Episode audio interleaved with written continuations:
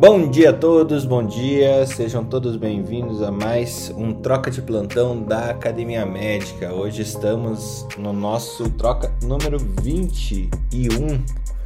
É, esse programa começou de forma despretensiosa, de segunda a sexta, seis e meia, e até conversava ontem com um colega.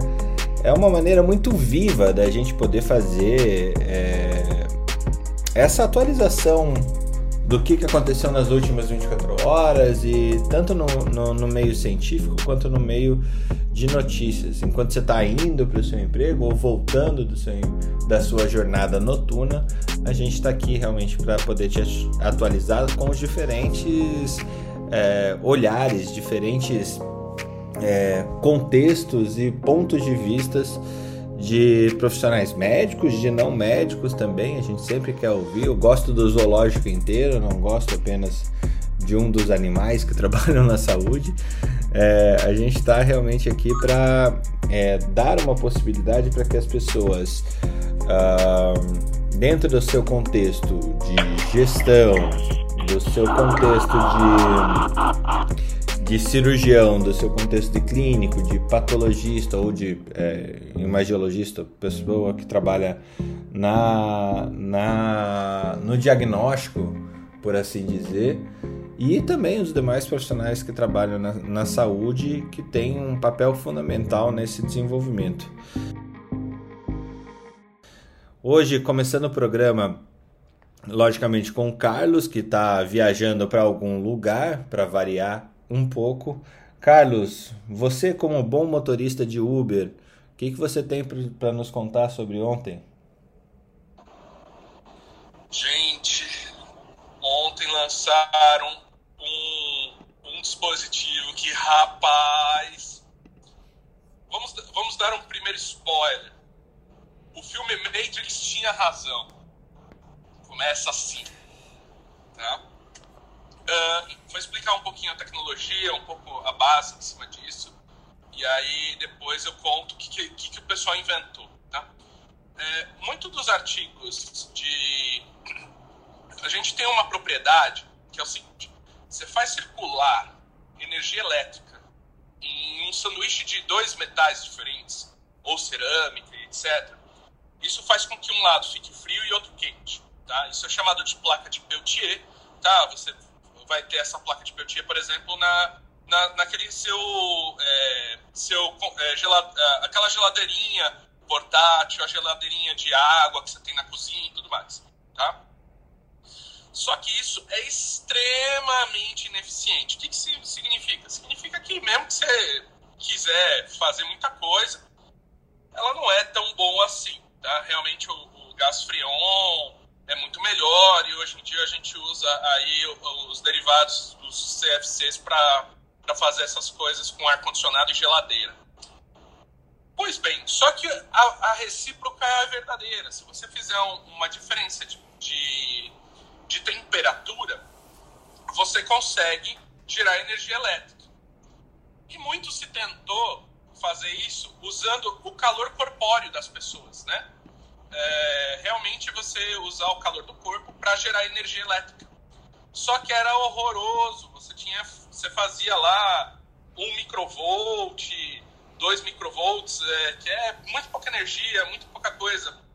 Pois bem, saiu essa semana uma patente aí junto já com um protótipo já funcionante que o pessoal você gruda na pele, ele funciona como bateria e etc for, é, é, fabrica energia através da pele, chega a atingir um volt de energia elétrica utilizando esse conceito. É, de termoelétrico.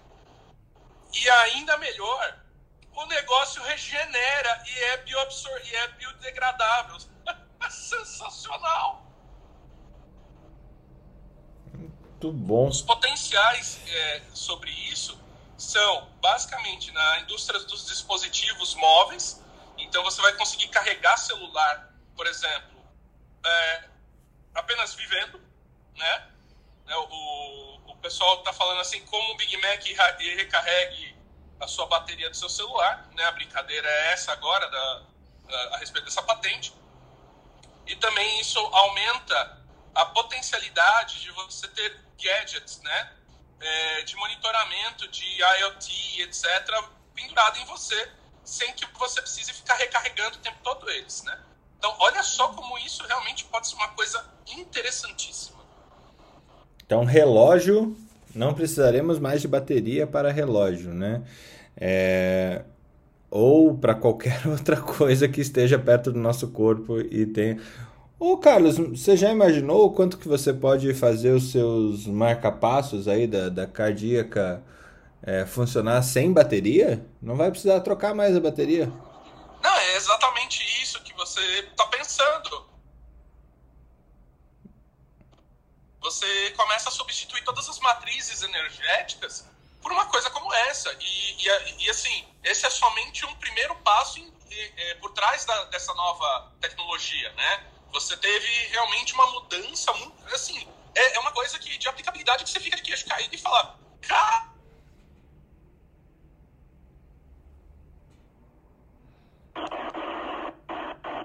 Caraca, Carlos.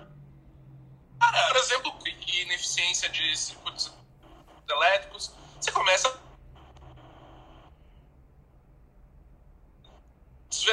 desbravar para outros territórios reinventou-se uma caravela aí que a gente pode viajar o mundo, né? Estamos aí entrando num...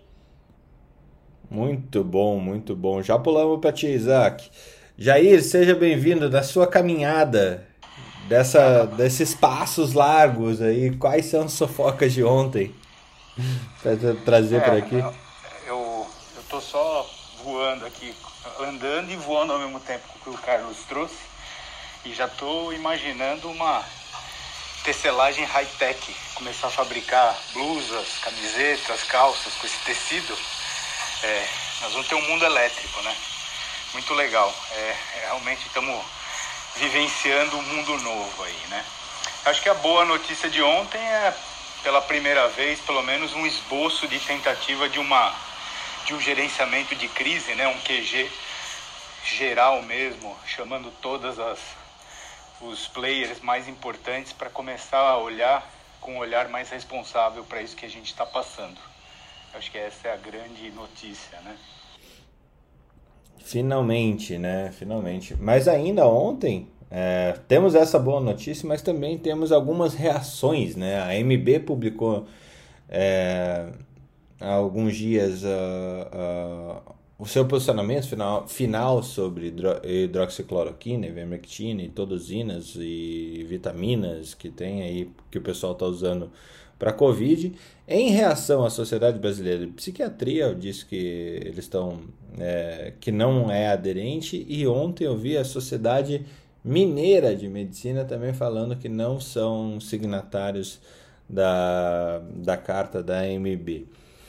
É, o estrago, o estrago foi grande e foi feito, né? Mas que bom que algum caminho para tentar é, corrigir rota a gente está enfrentando. Ana, seja bem-vinda mais uma vez. Quais as suas notícias, fofocas ou simplesmente desejos de, de bom dia para nós? Ah, desejando um bom dia. Ainda não conseguiu falar muito agora não. Daqui a pouquinho eu falo mais um pouquinho, tá? Muito bom, bem-vinda. Isaac, finalmente, você por aqui, pelo menos, acho que é a primeira vez que você sobe para falar no nosso troca de plantão. É, não sei se você já teve em outros, em outros é, casos, né, em outras vezes que a gente teve aqui, mas aqui a gente sempre começa com uma fofoca tipo essa do Carlos ou uma fofoca mais pé no chão. Normalmente o Carlos viaja um pouco, mas é uma bela de uma viajada. Quais são as suas o que, que você notabiliza aí do nosso do seu dia de ontem ou do, do, do seu cotidiano para a gente trazer aqui para a mesa? Fernando, muito, é, primeiramente bom dia é um prazer estar com você aí, com essa galera espetacular. Eu realmente tento toda vez entrar na troca de plantão, mas na correria eu não consigo porque as cirurgias começam cedo. E eu digo parabéns também pelo, pela inovação que você colocou no, no podcast, né? Então eu tenho acompanhado com certo atraso nos podcasts.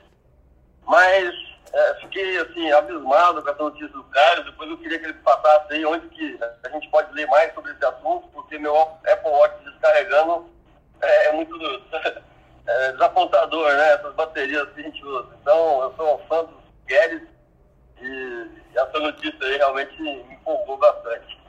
Bom, estou aqui no meio do caos, o Espírito Santo está numa fase complicadíssima, com pacientes entubados nas emergências, tirando vaga. É, não é novidade para ninguém, mas a gente está vivendo uma outra festa. Mas estou a caminho aqui do. Tivemos um doador de fígado, um doador de múltiplos órgãos, mas a gente aceitou o fígado. Nós estamos a caminho para mais um transplante de fígado é, no hospital onde a gente trabalha e a gente vai está é, tá realizando esse transplante agora pela manhã. Né? Então, no meio do caos aí, notícia boa, a gente está conseguindo manter os transplantes de fígado.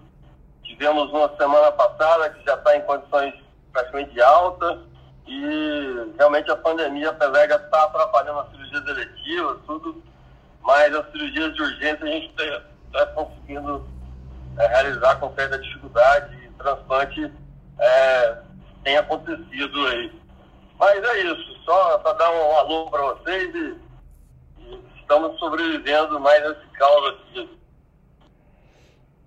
Muito bom, Isaac. Que bom que você tem acompanhado o podcast. Viu que a Bárbara, que está aqui embaixo, ela tem vergonha ainda de, de subir de vez em quando para dar um alô para vocês. Mas ela sempre traz os artigos e até esses artigos mais malucos aí que o Carlos encontra é, no, no, celular dele sempre estão lá no, no, na academiamedica.com.br para você acessar depois, tá? Felipe, quer dizer que tá dobrando o plantão, é isso? Seja bem-vindo. Ih, vai ter que entubar alguém. Felipe? Não. Bom, é... Hoje a gente teve. Felipe, quando puder, você dá um alô. Hoje a gente teve algumas, uh, algumas questões aqui. Pode falar, Carlos. Fê, tem mais uma fofoca, só que é uma fofoca ruim agora, né? Hum. E a gente pode dizer que nós previmos que isso ia acontecer aqui no Clubhouse. É, a inalação de hidroxicloroquina já levou três, hein? Levou três? Sim, os pacientes, depois de é, realizarem a, a, inalação com hidroxicloroquina, tiveram piora e acabaram falecendo, cara. A gente avisou. A gente avisou que não é material para ficar fazendo inalação. A galera foi lá e fez, né? Ah, agora, o melhor de tudo foi o governador dando não, fumacê de. de solda lá. Fumacê de solda para curar. Né? Cara, o que que. Vamos, vamos pegar esse ponto que, que esse povo tem na cabeça? É, é o, o, o vídeo, o vídeo é um, uma melancia? É a melancia na cabeça que a gente falava antes? É isso? Não, e, e, assim, cara, esse é o nosso. O que me assusta mais é que se fosse um manezinho, sem instrução, sem nada, ok. Esse cara, ele tá coordenando e comandando as nossas leis. O no... Cara, não dá sinceramente, impeachment para ele, cara. Fala, não, você não serve para isso.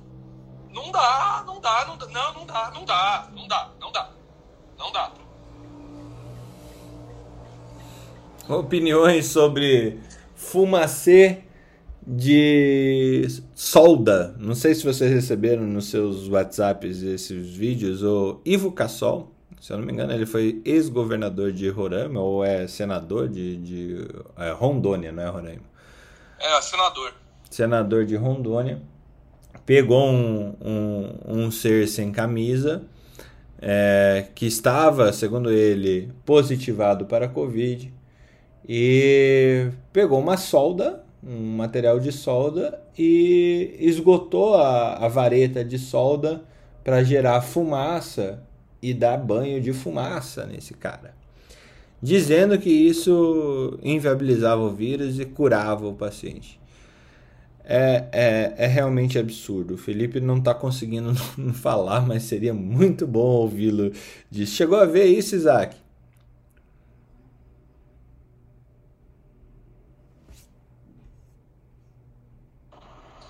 acho que já deve estar se preparando para a cirurgia aí. É. Mas rapaz, ah, eu vi a notícia, cara, Fernando. É, eu não acreditei, achei que era só fake news, eu nem dei bola, não. Mas agora que vocês estão falando, eu vou até dar uma olhada.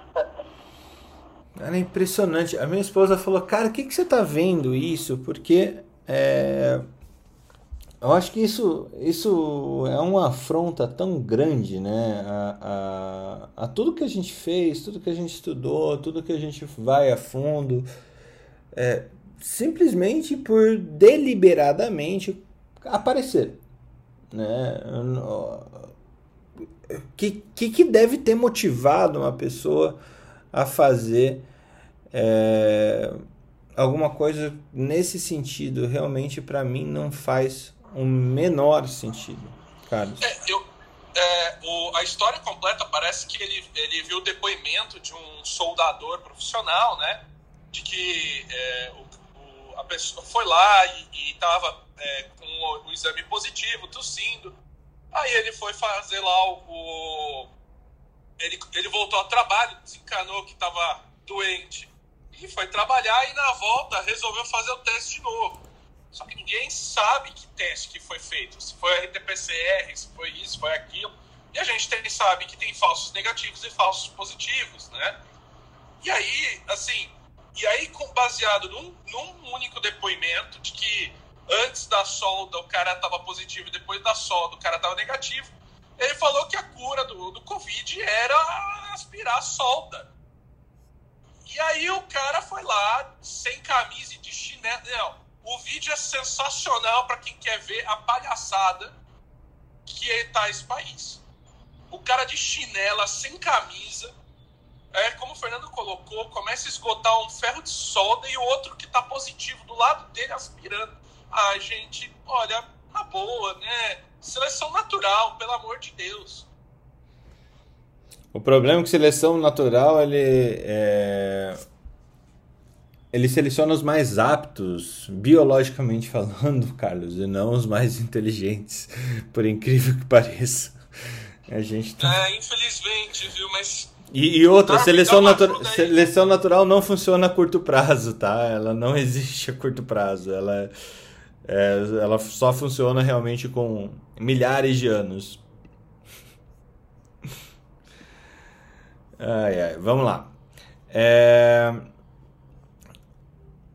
A gente está é, com o estudo do Jama, o Jama sempre é, nos fornecendo boas, bons insights aqui. A gente tem, tem um estudo que saiu agora na edição de 23 a 30 de março de 2021, uh, ah, que trata das práticas de desmame e descontinuação do ventilador por pacientes criticamente enfermos. Tá? É, então, aqui a ideia dele era descrever a variação da prática de, de descontinuação da, da ventilação mecânica internacionalmente, as associações entre os eventos e resultados de descontinuação inicial e fatores associados ao uso de estratégias de descontinuação selecionadas e tentativas de respiração espontânea iniciais fracassadas. Foi feito uh, um estudo prospectivo multinacional observacional em adultos que receberam VM por 24 horas em 142, 142 UTIs em 19 países e 6 regiões, das 6 regiões. O que, que foi achado? É, as análises primárias caracterizaram os tipos de eventos iniciais de descontinuação da ventilação mecânica, é, como extubação, traqueostomia é, e associação com os resultados clínicos, incluindo duração da ventilação me mecânica, mortalidade na UTI e hospital e tempo de internação de UTI no hospital. As análises secundárias examinaram as associações entre o, o entre a descontinuação e o resultado clínico, né? Foram 1.868 pacientes é, que que eles chegaram a, a, a uma questão eles também comparam assim a taxa de permanência na UTI, taxa de permanência e taxa de diminuição na utilização de leitos. É um artigo bem interessante que depois a gente vai trazer ele mais a fundo, justamente para poder auxiliar nossos colegas aí é, nessa questão. Uma coisa que aproveitar o Isaac que está aqui conosco, Isaac, é, aproveitando você como, como cirurgião que trabalha com transplante, se puder no, nos auxiliar, é, a gente falou bastante já nessa semana a, a sobre a escolha dos pacientes e quando os pacientes podem realmente é, que tenham Covid, quanto que a gente teria a oportunidade de fazê-los passar por uma cirurgia novamente, né? E como que você está vendo isso no transplante? Você teve pacientes transplantados já que, que tiveram Covid pós-transplante ou pré-transplante? Como que está isso na sua realidade por aí? Fernando, esse é um tema que nos preocupa todo dia. É, tivemos sim pacientes transplantados tardiamente que pegaram Covid. A grande maioria saiu bem, não é quadro leve, como todos, né? Inicialmente a gente achava até que a imunossupressão é, inibia um pouco essa reação inflamatória do Covid. Acho que isso no começo realmente aconteceu. Mas tivemos sim um óbito por, por Covid pós-transplante que acabou pegando internado né, na UTI, um caso muito grave já, é patopata grave. E temos tido mais pacientes é, nessa fase aqui também, pegando Covid como assim, a gente viu que o paciente tem uma, uma transplantado, saiu até um dado da BTU agora, até 20% a mais de chance de óbito é, pelo quadro de, de, da imunossupressão. Então, aquele receio que a gente tinha, é, aquela ideia que a gente tinha que o paciente transplantado tinha uma certa proteção, isso não se confirmou. Enquanto a mortalidade do Covid está em 2,5, né? É, no transplantado, dados da BTO aqui, a Associação Brasileira de Transplantes, mostram que chega até 20%. É, esse é um trabalho que a doutora Ilka, lá da Universidade de Campinas, está fazendo, levantando a incidência de Covid nos pacientes transplantados de fígado. É, mas é isso, a gente tem orientado os pacientes transplantados a serem vacinados, é, porque muitos mandam pergunta para a gente se eles devem ou não vacinar. A, gente, a nossa orientação e a orientação oficial da, da é que devam sim vacinar. É, e nossa preocupação atual mesmo é com relação a leitos de UTI. Né? Até hoje, a, a dúvida se transplantar ou não é questão de ter vaga na UTI não Covid. E, e, mas os pacientes estão na fila de transplantes, né, muitos deles estão num quadro tão grave que se a gente não aceitar esse órgão que foi doado, é, pode ser a última chance dele. Então, é entre a cruz e a espada mesmo, a gente vive isso no dia a dia. Olá, Ana! Agora que você. Aê! Faz 30 minutos que a Ana está tentando entrar no Clubhouse e, e o. Fernando? Oi? Só para me despedir, que eu vou fazer um backtable aqui, preparar o órgão, mas foi um prazer falar com vocês. E para não aumentar mais o tempo de isquemia fria aqui. Tá bom? Um abraço, bom dia a todos aí. Bom dia, Isaac. Obrigado por participar. Consegui falar também. Uhul, Felipe. Eu É. tava querendo falar com o Isaac, que a gente faz transplante de fígado aqui na universidade também, aqui no Oswaldo Cruz, aqui na Universidade de Pernambuco. E saiu ontem, ontem, um estudo de transplante de rim do Hospital de São Paulo sobre Covid e transplante de órgão sólido com mais de 400 pacientes. Está muito interessante o artigo, era, minha, era o que eu ia falar hoje. A gente podia marcar uma conversa aqui no Clubhouse exclusiva para o transplante sólido e para o transplante de medula com o Covid-19. Uia, excelente Bom, tema. Tema é bom e é complexo, viu? Eu, eu, Isaac, eu faço parte do Oswaldo Cruz, aqui a gente tem transplante de fígado com o Dr. Claudio Lacerda, que você deve conhecer. E no privado a minha formação é em transplante de medula óssea. Então a gente tem já uma dinâmica aí com o Covid-19, tinha toda aquela discussão de que eu usava tirosina quinase, diminuía a cascata de interferon tinha um fator protetor, porém o vírus ele consegue encontrar outros caminhos, né? Então aqueles que não inflamavam pela cascata da, do interferon estão inflamando pela cascata plasmocitária, né? Usando imunocomplexo. Então o vírus se adapta, igual o pessoal que cheira solda. Né? Solda, eles também se adaptam. Muito bom. Vocês viram o relato da paciente de Michigan que recebeu um transplante duplo pulmonar e foi a óbito por Covid e conseguiram rastrear que foi do órgão transplantado, só que eles tinham feito PCR da paciente, do doador, tinha sido negativo, e eles chegaram à conclusão que você precisa avaliar o fluido pulmonar para ter certeza que o órgão está livre de Covid antes de realizar o transplante. Vocês viram? Nossa, não tinha visto isso não. Caramba, Isaac, já pega esse sangue intrahepático aí que você está preparando aí para para mandar para avaliar, viu? Caramba, gente, não, não para de aparecer novas maneiras que o vírus tem de driblar todo mundo, né? É impressionante. Ana, depois que você brigou é. com. Pode falar, Felipe. Não, o vírus que vai matar a gente ele já está no ambiente, só falta comer o morcego certo. Tá certo. Ana, finalmente conseguimos aí uma conexão com a Irlanda. Você, você fica fora uma. É, você fica fora um, um, quase uma semana e você é a mais fofoqueira desse grupo. A gente falou do Harry Startupeiro ontem. O que, que você traz de, de notícia pra gente? Ai, eu não sei, eu, não, eu tô agora não sei, não tem nenhuma notícia. Acho que. Como tá... assim? Do Harry Startupeiro? Isso aí é fofoca, né, filho? Não, foi ontem. Fofoca mesmo, essa foi de ontem, fala de hoje. De hoje? Ah, de hoje não tem nada, não sei. Não, sei, não me preparei. Por que, que o Clubhouse caiu? Por que, que o Clubhouse caiu? Aí já não sei, filho. Aí, é, é, esse aí é a área dos startupeiros também. Não sou startupeira. Eu sou só influencer. Você só é influencer, tá bom. Mas o Harry Startupeiro foi notícia porque ele foi para ser diretor de uma é, empresa de saúde mental. Então virou notícia de saúde também.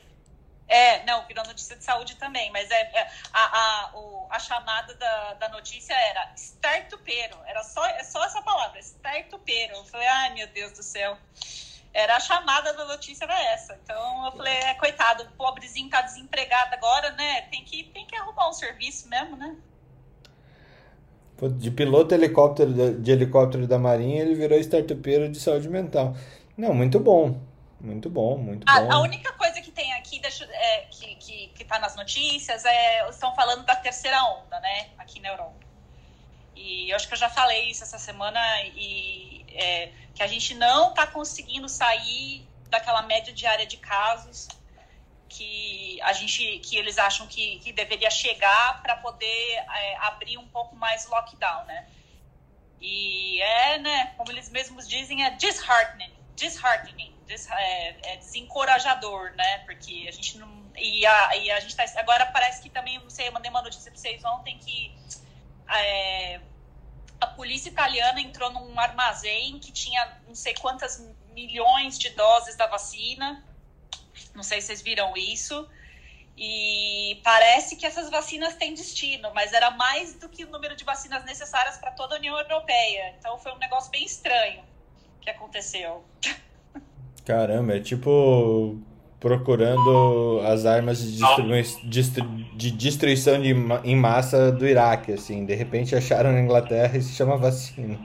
Nossa, viajei longe. Não, e, e teve aqui no Nordeste, teve um grupo que assaltou os postos de saúde para ficar pegando vacina, né? Aconteceu Então, aqui, aqui eles, entraram, eles acharam 29 milhões de doses num, numa, num armazém na Itália, e aí eles falaram que essas, essas doses eram todas para ir para a Bélgica. tem mais ou menos umas seis pessoas morando na, na Bélgica. Então, 29 milhões de doses é mais do que o número de doses necessário para vacinar a União Europeia inteira. Eles dizem que essas doses todas têm destino, que tá tudo certo, porque a grande reclamação aqui é que o negócio não tá andando, né? Nossa, o negócio aqui tá muito devagar. Então, eles acharam muito estranho ter encontrado 29 milhões de doses num armazém só, né? A polícia foi envolvida. Vem pro Brasil, aqui tá ótimo. Vem pra cá, vem pra cá. Pessoal, sobre essa questão da dose, né? Esse armazém não pode ser qualquer armazém, porque tem que estocar sob temperatura controlada, né? Correto? É, ah, mas é deve uma- estar em geladeira lá. Essa é uma, é notícia. é- é- é- esse- essa, esse lugar onde foi encontrado, aparentemente é um lugar que faz o. Como chama? Bota a dose dentro do, dentro do, do potinho. Eu tô com, com a notícia em inglês na cabeça. Coloca, é, coloca a dose dentro do. É, é pra. Ai, meu Deus, ajuda aí, Enva- gente. Envasamento, envasamento. Isso, É, toca. Isso. Isso, é, é um lugar que faz o inva- coloca as doses dentro dos, dos, dos, dos potinhos. Então, eu imagino, né, que deve ser, é o lugar oficial para isso, que eles acharam estranho que tinha 29 milhões de doses lá, né? Muito bom. Eu tô com outra notícia que passou da semana, dia 21, já é notícia antiga quase. Mas é, saiu um, um texto novo, um, um artigo novo na, no Journal of American Ca- eh, College of Cardiology falando sobre o estado da arte da terapia antitrombótica para pacientes com é, Covid-19. Isso foi uma das coisas que mais é, salvaram gente aí nesse, nesse caminho, né? O, o, ah, os protocolos de, de antitrombose, é, de prevenção de trombose de, para pacientes internados e para pacientes em, em UTI, quando bem executados, realmente é, salvaram vidas e, e não foi o protocolo. Na verdade, é as boas práticas de UTI salvaram as vidas que precisavam ser salvas. Não há nenhum relato, nenhuma evidência que um antitrombótico salvou gente que ficou doente, tá? E não precisou de UTI. Isso é, é bom a gente falar, para que quem não é da área também entenda que não é para tomar aspirina, não é para ir atrás de outros medicamentos antitrombóticos. É, só que em algum tempo a gente teve problema de, de distribuição e, na verdade, de fabricação de heparina, tanto de baixo peso quanto de, de alto peso molecular. Eu, eu não sabia, gente. Vocês sabiam que é, o mercado mundial de heparina ele concorre com o mercado mundial de ração bovina? Porque a heparina é feita de vísceras de porco e vísceras de, de, de boi? Quer dizer que não é vegano. Sim, eu sabia dessa. Heparina não é vegano. Eita, que tapa na cara dos veganos que coagularam, hein? Sacanagem. Caraca, velho, você foi salvo por uma vaquinha morta. Cara, eu vou destruir a vida de tanta gente hoje. Ô, Fernando, Mas voltando na... não, cara, a, a questão não dá pra ser extremista, né? O cara tem uma ideia ali de que ele é vegetariano e tudo, mas não dá pra ser extremista. Quando a vida ou morte, cai um avião do meu do vegano, que cai um avião. Você faz o quê, meu amigo? Eu vou te matar e vou, vou, vou comer tua perna, mas, porra, mas, mas é, no caso, é vida ou morte, né, cara? Não dá pra ser extremista, eu vou morrer porque o medicamento é a base animal, elástico animal, cara, é a vida primeira, né? Eu acho que esse tem que ser o mais mas nem todos são tão extremistas que eu conheço. Inclusive, eu sou vegetariano. E foda-se, se eu tiver que.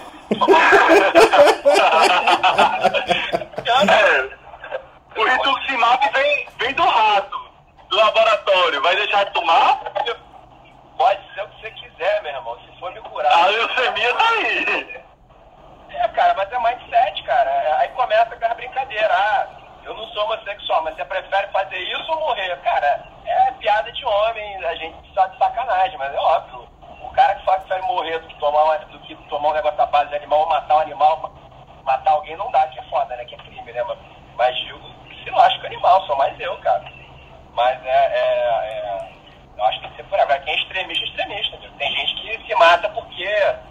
está escrito em alguma, algum livro sagrado que o mundo vai acabar. Aí o moleque se mata, é extremista. Então não tem, não tem assunto. Extremista não tem diálogo, né? É, uh, voltando no assunto do, da aspirina, Fernando, é, aqui estava bem confusa a orientação para os pacientes, inclusive, porque por conta de dor muscular, essas coisas depois de tomar a vacina, de tomar ibuprofeno, que é o que normalmente o pessoal toma aqui, né? E que parece que estava interferindo na ação da vacina, diminuindo a ação da vacina. Então, eu acho que esse é o tipo de coisa que está bem confuso aqui ainda para a população, viu? Mas a, a vacina tá, a vacina tá dando dor muscular, Felipe? Eu, eu não sabia disso. A vacina de indutor de vírus vivo, sim, né? Que é a AstraZeneca e, e a Sputnik pode causar dor muscular, sim, porque é indutor de adenovírus, né? Usa o adenovírus aí dá uma sensaçãozinha de dor muscular. A gente não tá vendo tanto com a Coronavac, não. É, teve gente que tomou lá no hospital. Né? É, teve, teve gente que tomou lá no hospital e disse que descreveu pessoas que já tinham tido Covid disseram que foi igualzinho ter Covid, que era mialgia, é, astenia, é, uma dor intensa muscular. E acho que só, só febre que não tinham tido, o resto foi igual. Eu vou é, contar um segredo para vocês. Vou contar um segredo para vocês. Na H1N1 tinha, tinha duas vacinas na época, a da Sanofi Aventis, que era com indutor por adenovírus, e tinha do Butantan que era a forma pura. Como é que funcionava? Na Butantan, eram 40 unidades contra o H1N1, enquanto na Sanofi Aventis eram 4 unidades mais o adjuvante com o adenovírus, que era o que fazia o indutor viral. E aí, quando eu fui vacinar, a, a, a técnica do, do, a técnica do, do PNI chegou para mim e disse, doutor, tome a das grávidas. Eu disse, como é, mãe? Tome a das grávidas. Eu, por quê? Quem está tomando a outra está ficando doente. Tome a das grávidas. Aí eu, tá bom, tomei a Butantan, que era vírus morto, e a turma tomando a de adenovírus. Quando chegou lá na enfermaria, todos os residentes gripados, todos os estados gripados, menos eu. Aí meu chefe, você não tomou a vacina não? Eu digo, tomei, chefe, tá aqui a vacina, tá aqui a dose. Aí mostrei o cartão de vacina por que, que você não teve sintomas gripais? Eu digo, ah, isso é frescura de vocês, eu tô ótimo aqui, eu, é organismo fechado. Minha primeira lição, vírus morto não dá reação viral como os adjuvantes com adenovírus, viu? É, aqui o pessoal tem reclamado, os meus colegas que tomaram é, a, é, AstraZeneca têm reclamado bastante da segunda dose, que inclusive eles teve plantão que eles tiveram um problema, porque todo mundo tomou. Sabe, geralmente o pessoal marcou, ah, vamos tomar todo mundo no, mesmo plantão de manhã, e todo mundo doente no plantão, os caras tiveram que se virar nos 30 para trocar, porque os caras estavam com uma dor muscular horrorosa. Então, na, na, eles já, o pessoal já estava avisando os plantões para vacinar depois do plantão, na hora de ir para casa. Pessoal, mas, mas isso é o indutor do adenovírus, tá? Isso é esperado. Isso é o indutor do adenovírus. Isso acontece em todo mundo que tomar AstraZeneca. Em todo mundo não, desculpa, mas quem tomar AstraZeneca e Sputnik vai acontecer isso, tá? Só avisando. Fazer uma pergunta. É, no caso até de vacina para o infantil, tem nada a ver com o Covid. Até o pessoal recomenda, assim, ah, teu filho está gripado, ah, é, bota a vacina para semana que vem, espera ele melhorar para gripe. Se ele tiver febre, alguma coisa, não vai saber se foi por causa da gripe ou virose ou por causa da vacina. É, então, outra pergunta que eu tenho, Felipe. É um comportamento normal, acho, das vacinas, assim, de às vezes ter algum sintoma, né? E outra coisa também, é, eu, eu acho que dá muito mais problema, sei lá, botox, silicone ou qualquer outro procedimento assim, do que a própria vacina, estatisticamente falando. E aí ninguém fala nada, que não pode botar silicone, que não pode botar botox, que não pode não sei o quê. Cara, eu acho que é natural e não existe remédio perfeito. Sempre tem alguma contraindicação, é só ler a bula, não precisa ser médico para ver que qualquer medicamento pode dar ruim. Só que o pessoal quer ficar implicando aí com a vacina, né? Ô, Felipe, e... desculpa, você é médico também? Não, não sou médico. Estou perguntando se faz sentido. Ah, entendi. Estou analisando. Estou analisando pelo, pelo comportamento de outros, de outros medicamentos. Se puderem me explicar se faz sentido ou não, eu agradeço. Entendi. Hoje, Bom hoje... dia. Na estatística parada. Peraí, Rafael, segura a onda aí. Vamos, vamos organizar. Você tá, tá pulando na frente do povo. Mas a gente já responde isso. Bruno também subiu. É, para dar oportunidade aqui para a gente organizar esse negócio, Rafael, rapidamente, quem é você e bem-vindo ao Troca de Plantão. Cara, cortou aqui, você falou comigo ou falou com o Bruno? Falei contigo, é Rafael, quem é você? Bem-vindo ao Troca Rafael, de Plantão, explica isso. Rafael, não sou médico, é, porém me recomendaram essa sala falam que tem médicos que estão trabalhando na área. Eu também tenho conversado bastante com pessoas da área, mas obviamente, como ser médico, minha opinião não é certa. Estou mais aqui como é, é, para perguntar, para me informar, né? Que é um assunto que está em voga e vocês estão aí no front. Eu queria ter a opinião também de vocês, né?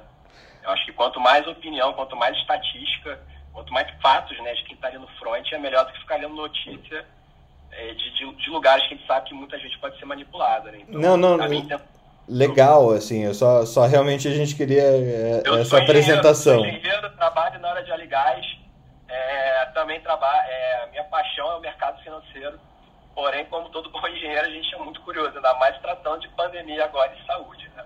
É, muito então, bom. É, é, por isso que eu me baseio muito na questão estatística, na questão de, de eventos parecidos, né, para não tomar conclusões assim. Eu estou vendo que o pessoal está muito polarizado.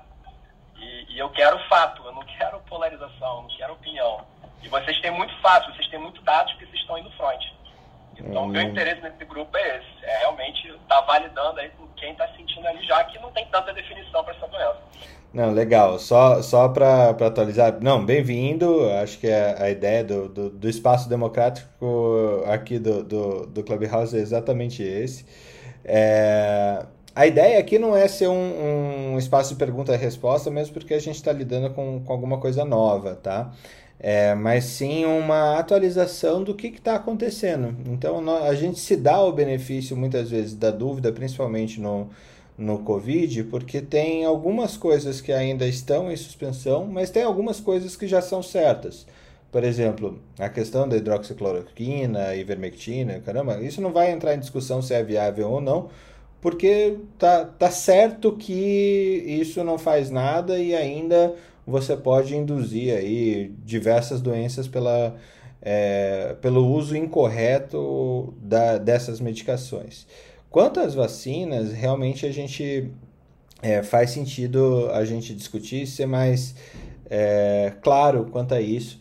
É, mas principalmente essas questões que o Felipe falou é que tem os veículos vacinais, como que a vacina é, induz resposta inflamatória, ela tanto para o coronavírus quanto para outras doenças, há uma dependência é, do, há uma dependência de como ela foi feita e isso induz é, sintomas semelhantes ao da gripe. Isso com criança, com adulto, de qualquer forma, dependendo do tipo da vacina que a gente tem. Deixa eu ouvir o Bruno também. Bruno, bem-vindo, primeira vez aqui no conosco, um colega oftalmologista. Seja bem-vindo. Bom dia a todos, primeira vez aqui. Parabéns pelo grupo. É, estão me escutando bem? Estou chegando no trabalho aqui. Estamos sim. É, meio médico, né? Médico oftalmologista é meio médico. Só que desde o início os oftalmos foram os mais atingidos lá na China, na Europa também, pelo, pelo contato próximo que fica com o paciente. Então, desde o início eu me interesso bem por esse tema e lido bastante também e, e afetou bastante também nosso dia a dia, né? Mudou bem nossa rotina. É, falando sobre vacina aí rapidamente, vocês, estão, nesse ponto, eu tomei a AstraZeneca de Oxford e senti mal, cara. Senti, fiquei um dia mal, assim. O mal-estar, aquela dor no corpo que, sabe, aquela que você acha que vai ficar doente, você sabe que vai ficar doente, mas também foram 24 horas apenas e depois melhorou. Que eu ia comentar sobre vacina também, que a gente está nesse momento de estar tá reparando que muitos países que já foram bem vacinados é, estão tendo uma resposta boa, né? A não infecção, como Israel, algumas partes do, dos Estados Unidos, também já, estão respondendo bem. É, não sei se vocês viram um estudo que saiu agora, feito Oxford e por uma outra universidade sul-africana é, avaliar a eficácia da AstraZeneca na nova variante lá da África do Sul e constataram que tem zero eficácia. Compararam com o placebo e numa, numa região lá, determinada região, com, com N amostral bom, com mais de 800 pacientes em cada grupo, e viram que ela tem zero eficácia. Foi pior que o placebo na eficácia de geração de anticorpos contra a variante sul-africana. Então isso daí é algo que preocupa, né, cara? Essa questão da, das vacinas aí. A gente está tomando qual, né? A gente está tomando, será correta? Pode ser que daqui a seis meses a vacina que eu tomei em fevereiro não valha mais de nada, né? Esse que é o, que é o risco do jogo, dessas novas variantes aí. Eu queria saber, acho que uma das zonas está na Itália, né? Teve um problema na Europa aí com, eu acho que bem político também, por ser britânica. Eles rechaçaram a AstraZeneca, depois voltaram atrás, depois rechaçaram de novo e voltaram atrás de novo. Qual vacina está sendo aplicada aí, enfim. E eu li que a, a, a Pfizer talvez seja mais moderna, então assim, hoje, hoje, se tivesse que optar para tomar vacina, tomaria qualquer uma, a que aparecesse na frente, mas a Pfizer está se mostrando uma das mais modernas aí, né? Vocês têm para falar a respeito sobre isso? É, legal. Eu só preciso dessa referência, porque eu não, não consegui achar esse artigo que você falou sobre zero de eficácia da AstraZeneca. Felipe, se tiver alguma coisa. Ana... Isso, já, isso foi um estudo que saiu de que questionava se a vacina da AstraZeneca tinha ação contra a variante da África do Sul. Esse foi um estudo que foi levantado que num primeiro momento, um estudo local da África do Sul questionava se a AstraZeneca tinha essa capacidade e suspendeu temporariamente. As amostras foram para o Reino Unido, mostrou que tinha eficácia e voltou e retomou a vacinação na África do Sul e o estudo foi posto de lado e retirado de circulação. A gente até já discutiu isso, né? O Felipe trouxe aqui é, algumas semanas atrás, mostrando que já tinha é, esse estudo tinha caído e que surgiam novos estudos que mostravam que ambas as vacinas em uso aqui no Brasil pareciam cobrir todas as variantes. No momento atual, a gente está com preocupação com novas variantes que surgiram no, no país, que estão sendo estudadas por alteração no sítio de ligação do anticorpo neutralizante. Mas ainda não tem nada definido se a vacina vai é, cobrir essas variantes ou não, se essas variantes vão se disseminar no país, mas estão sempre sendo estudados, porque com o número de casos que a gente tem, surgem novas variantes a, a todo tempo. E historicamente falando, as vacinas de vírus mortos, elas por ter o conteúdo inteiro do DNA viral, conseguem ter ação contra variantes e cepas diferentes, né? E o que é que tem, o que é que tem sido chamado a atenção? A da Pfizer e da Moderna, são duas vacinas diferentes, elas são de RNA e faz com que você tenha uma proteção muito mais rápida e leva a 90% de não doença e de não transmissão. Mas em termos de não gravidade, todas elas são iguais e superiores a 90%.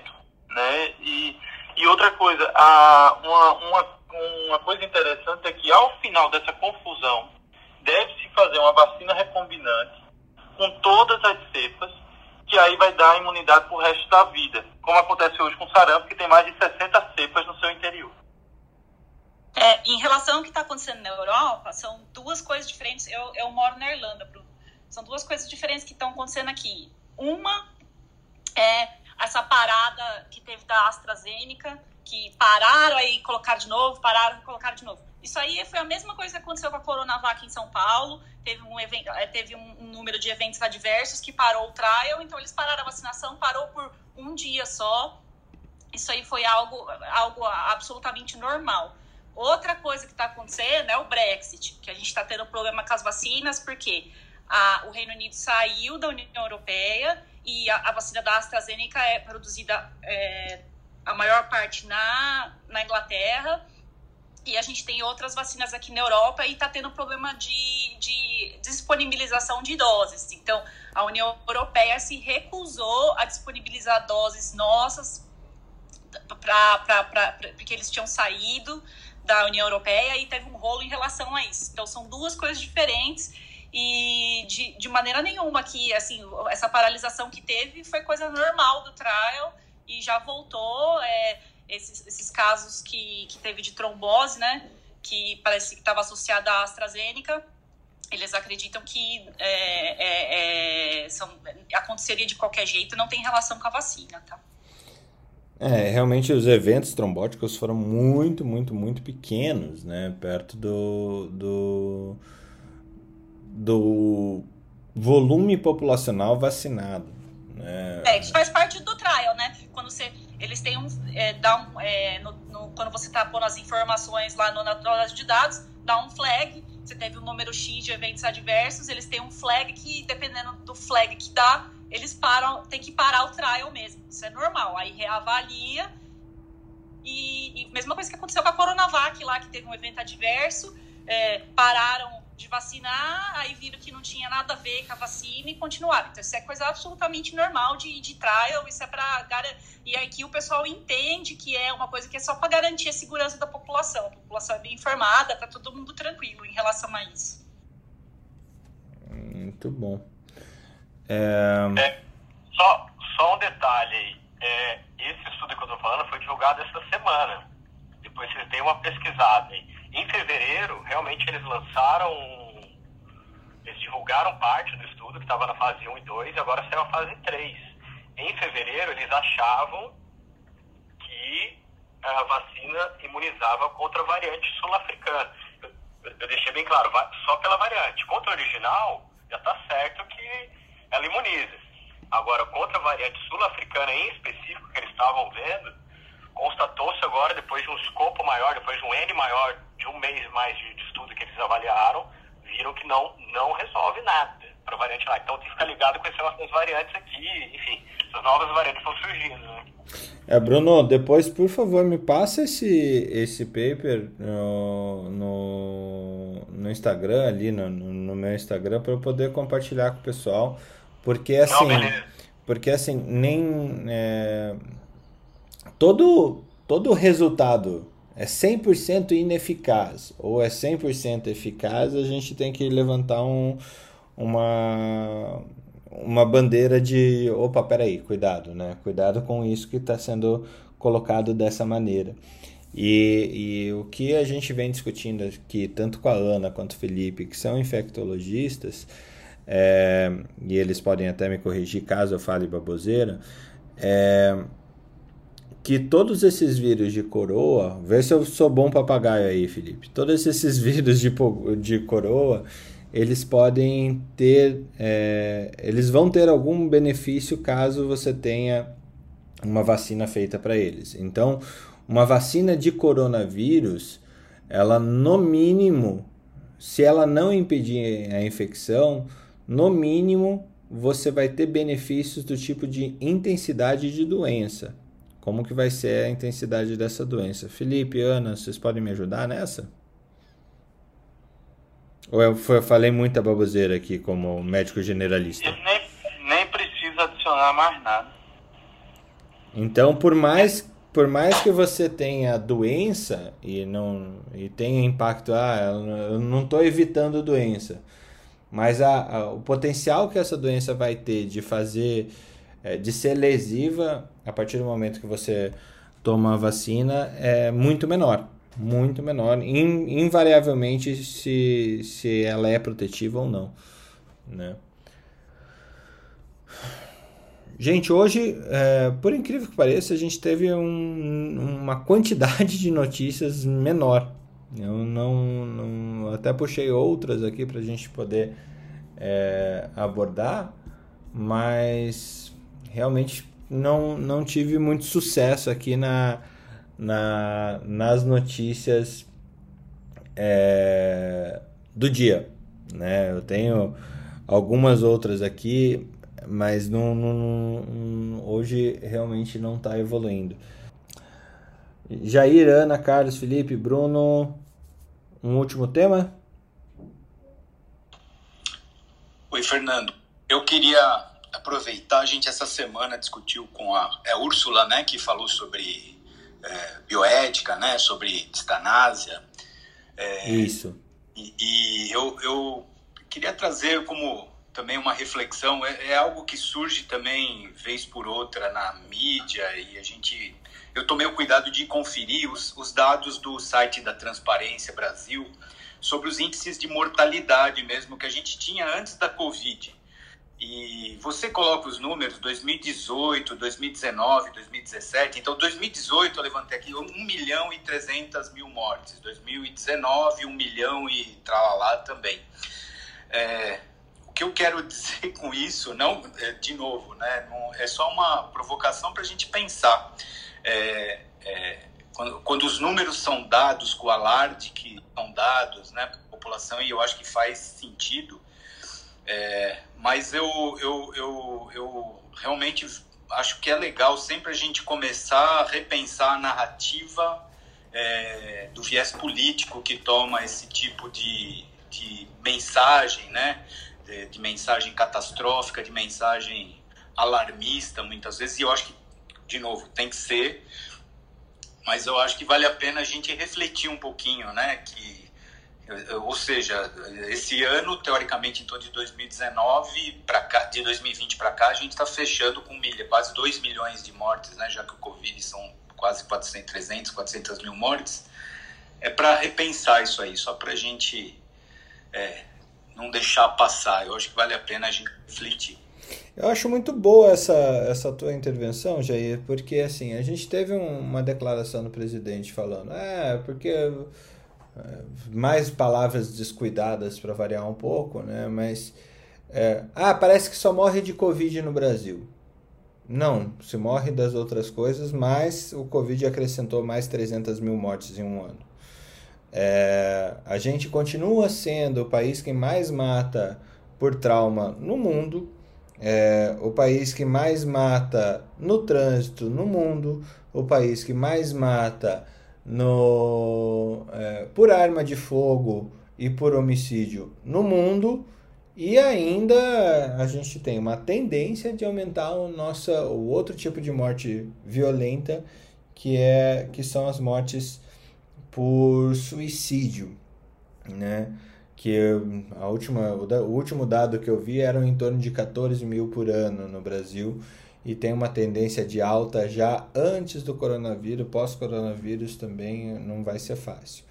Além disso, e a gente está falando aí de um número de só nisso daqui, 130, 140 mil pessoas por ano, tá? Entre 120 e 130, não é 140 mil pessoas por ano, e que, que é um, uma fatia importante desses 1 milhão e 300 mil pessoas que morreriam de qualquer forma, né, Jair? A gente tem tanto, tanto, tanto, tanto problema que mais essa situação do coronavírus, é, como a gente bem falou ontem, só escancarou as mazelas que a gente tinha. E, e realmente é, acaba sendo até desanimador do como que a gente vai corrigir tudo isso. Vocês têm ideia? É, eu acho que também é importante falar, Fernando, como não só o coronavírus, mas outras condições de saúde estão atingindo uh, as, as pessoas desproporcionalmente, né? Então, é, as pessoas negras, isso se vê no mundo inteiro, tá? Não estou falando só de Brasil, né? Então, que tá, como está atingindo uh, as pessoas é, negras e, e, e, de outras raças, entre aspas, né? Porque é a palavra é errada de maneira desproporcional. É, então, as pessoas ricas tendem a ter uma evolução muito melhor, né? E, e, outro dado também que, que a gente até falou sobre isso, né? Que o Brasil, 8 a cada 10 pessoas que são entubadas morrem, né? É, tá muito acima dos outros países do mundo. Não é só porque não é porque os médicos são ruins, né? É porque tem toda uma cadeia de eventos que levam a isso, né? Então, acho que todos esses pontos têm que ser abordados e e, e tem que ser levado em consideração, né? Lembra que eu falei outro dia, né? Que até no, na Inglaterra, né? Os médicos uh, que são negros ou uh, do Sudeste Asiático morrem mais do que os médicos brancos, né? Então, acho que todo, todos esses pontos, é o que você falou, todas essas mazelas que o coronavírus só trouxe para mais para a superfície, a gente tem que ver tudo isso é, também, né? Exatamente. Gente, é... verdade, o coronavírus veio para, infelizmente, fazer com que a gente tivesse que olhar para coisas que estão escondidas e que ninguém estava olhando e mudar muita coisa na sociedade em todos os aspectos, incluindo na saúde. É, na educação médica, que é a área que eu atuo, realmente é, como é que faz, né? Como é que você coloca um monte de gente que nunca viu, um, nunca soube lidar com um ventilador mecânico para poder é, atuar nessa forma, nunca viu um paciente grave durante a faculdade, durante a sua formação, se forma e está sendo colocado numa UTI sem, sem os parâmetros, é lógico, a gente não vai ter os melhores resultados com, com recursos humanos mal preparados e com a política governando a saúde dessa maneira. Né? Porque leito de UTI também virou é, maneira de aquisição de, de votos e, e é isso aí. Gente, eu vou. Vamos finalizar a sala de hoje. Bom dia a todos, bom dia Jair, bom dia Ana, bom dia Ana, bom dia Carlos, bom dia Felipe. Deixem seus bom dias aí para o pessoal. Bom dia a todos. O Clubhouse tenta nos derrubar, mas nós somos mais fortes. Com certeza. Gente, bom dia, força na peruca e amanhã estamos aí. Um bom dia a todos, uma excelente quinta-feira, cheia de saúde para todos vocês. bom dia a todos também, paz mental a todos aí.